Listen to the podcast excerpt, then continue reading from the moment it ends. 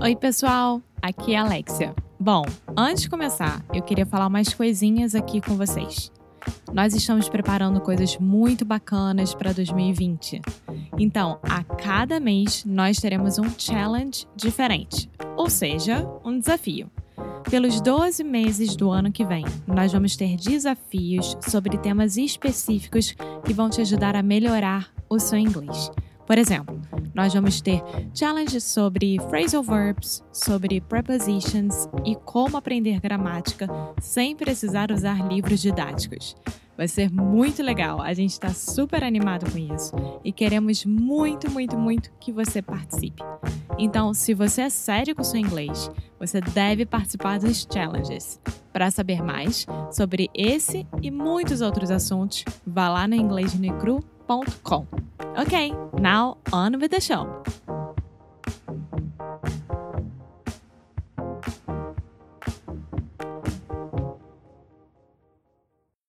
Wait one second. Okay, are you ready? Are you done fixing your hair? What? It's an audio podcast. You're gonna leave that, right? Probably. Hello, hello, welcome, welcome, welcome. Tô aqui botando uma referência que é do John Oliver, que o Fausto tá aqui na minha frente rindo, porque ele sabe que eu amo quando ele abre um show falando desse jeito. E, gente, tô aqui para dar meu recado diário sobre o Cambly. O nosso cupom ainda está válido, que é Inglês no Cru Podcast. O que, que isso acontece? Acontece que você pode ir lá no cambly.com ou no aplicativo do Cambly se inscrever. E desse jeito, você pode ter aulas particulares de inglês online tanto para adultos quanto para crianças a partir de 3 anos de idade. Ou seja, é muito bom, não é mesmo? É muito importante você deixar a vergonha de lado e começar a se comunicar cada vez mais nessa língua maravilhosa que a gente ama, que é o inglês. E vocês que ficam me mandando perguntas lá no Instagram quase diariamente, falando sobre o nível, que tá preocupado, que é isso, que é aquilo, lá no Cambly tem para todos os níveis. Se você está iniciando, se você já é intermediário avançado, tá bom? Então é só filtrar, tá tudo lá na plataforma direitinho. Então lembrando, nosso cupom é Inglês de Nicro Podcast. Now, on with the show! Hello, hello, hey, sweet people. Welcome to another episode of Inglês no Cru Rádio. We are so, so happy that you are joining us. And today is going to be a little bit different because we are talking about business, but not like business English. We are talking about our weird little business, our weird, strange lives, and the first business conference that we've ever been to, and the first time we've really met other people that do kind of other weird things like us. Yeah. Yeah. So, Foster, explain to us what was it? Why did we go? Mm-hmm. okay. I was hoping you would do that, but I will make you suffer in just a little bit. I was faster than you. so, we went to a business conference in Lisbon, which is a part of a group full of location independent entrepreneurs. So I know that's a mouthful, that's kind of difficult to say, but it's just people with online businesses that, in theory, they can work from anywhere in the world, right? Yeah. Just like us. Yeah. And in this group that we participate in, there are like a couple thousand of entrepreneurs, people that have online businesses in different places in the world, and maybe 40 or 50 people traveled to Lisbon for three days of business, fun, talks, dinners. Yeah.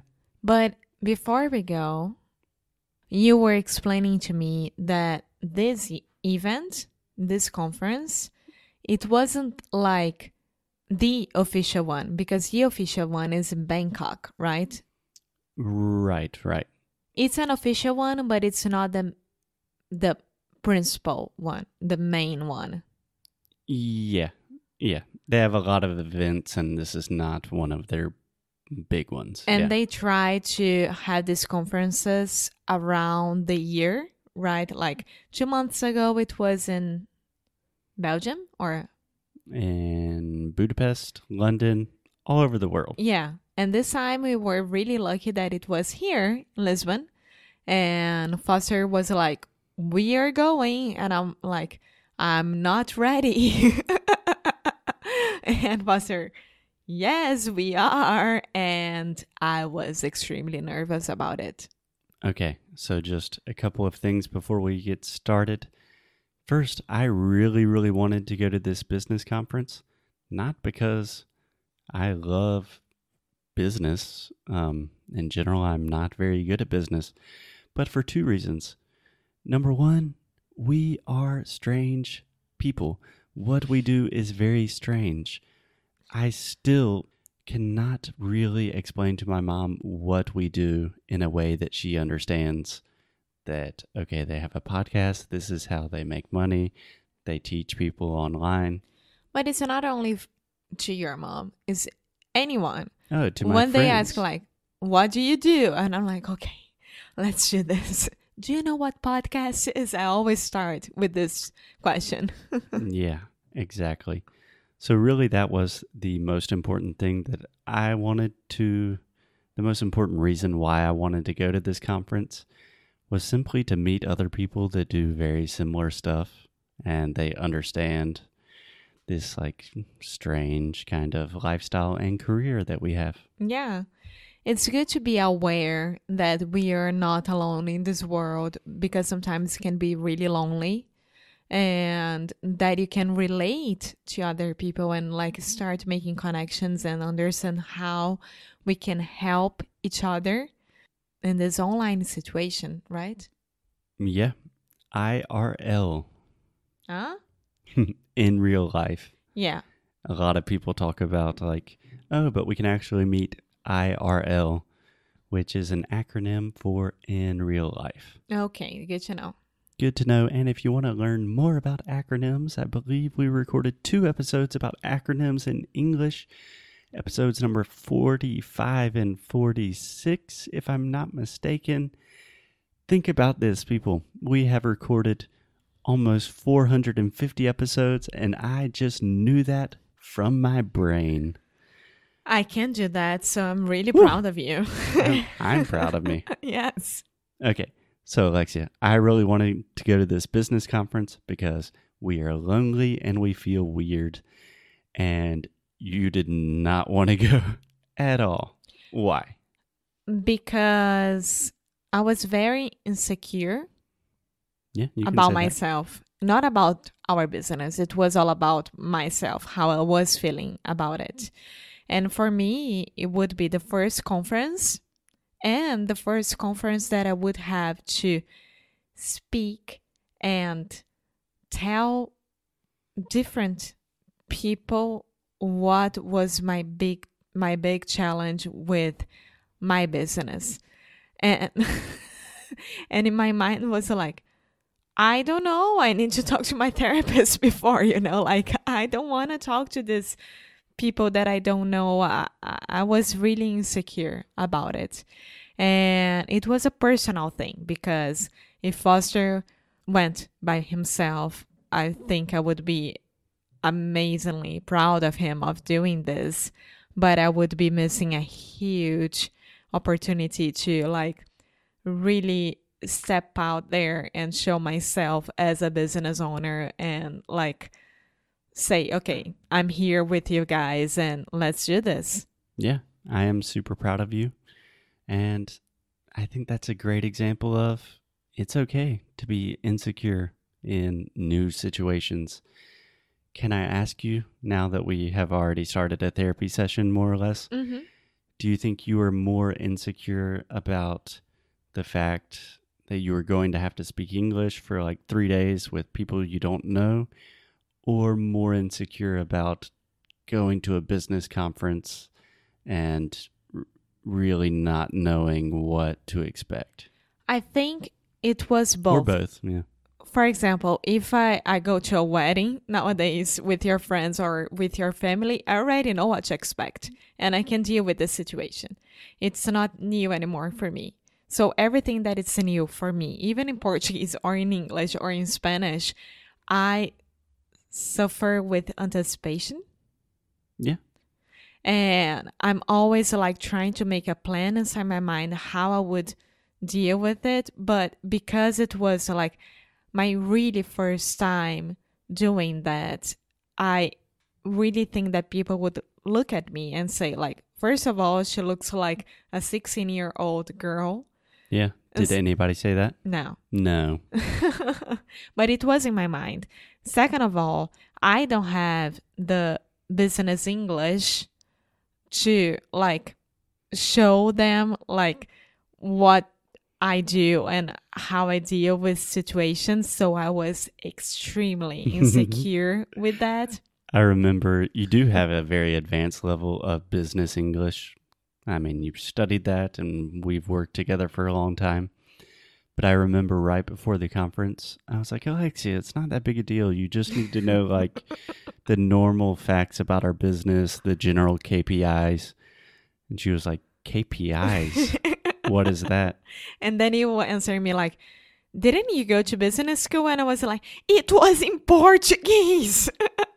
Yeah. So, for those of you who don't know, again, acronyms, KPIs stands for Key Performance Indicators, if I'm not mistaken. And it's just like important things in your business. But the moral of the story Alexia was really scared about a lot of things, and none of those bad things happened.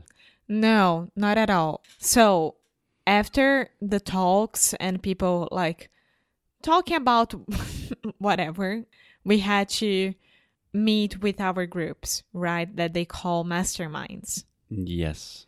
And Catalina, the girl that was organizing the group, she told Foster that we would have had the opportunity of being together in the same mastermind. But she didn't think that it would be useful, right? Because we are two different people working together and we had not two totally different challenges, but we are different people. And maybe I want to talk about a thing that Foster doesn't want to talk. And I think it's a challenge, and Foster doesn't think that that's a challenge, and that's fine. Yeah. Yeah. Yeah, absolutely. And pretty much, I just want to push Alexia outside of her comfort zone at every opportunity that I have. And it's exhausting. Just to let you guys know, it's exhausting. So that's, I think, for today's episode, I just really wanted to people, for people to hear about an experience of you really getting outside of your comfort zone, getting really nervous, being vulnerable, because so many of our students say, like, oh, I wish one day I could be as confident as Alexia. And no, I was with Alexia all last week and she was freaking out. I almost ran from the place right before the mastermind starts. I was like, Foster, tô indo. Tipo, ciao. And then I stayed. Well, I'm really happy Bye. that you didn't. So, in tomorrow's episode, we will explain a little bit more about this group dynamic, what masterminds are, and also talk about the experience of speaking English for like three days straight and how that can affect your mind and your body. yeah, of course. Okay, cool. Bye. Bye bye. Oi, pessoal! Muito obrigada por ter escutado mais um episódio do Inglês no Micro Rádio. A gente fica muito, muito feliz quando vocês estão aqui conosco. E você que quer continuar recebendo novidades e recebendo recursos grátis, vai lá no nosso site, você vai encontrar tudo isso. Além disso, você vai saber quando que Sound School vai abrir para se tornar nosso aluno do melhor curso de inglês online que existe nesse mundão. Então é isso. Muito obrigada de novo por fazer parte da família Inglês de Rádio e te espero no próximo episódio.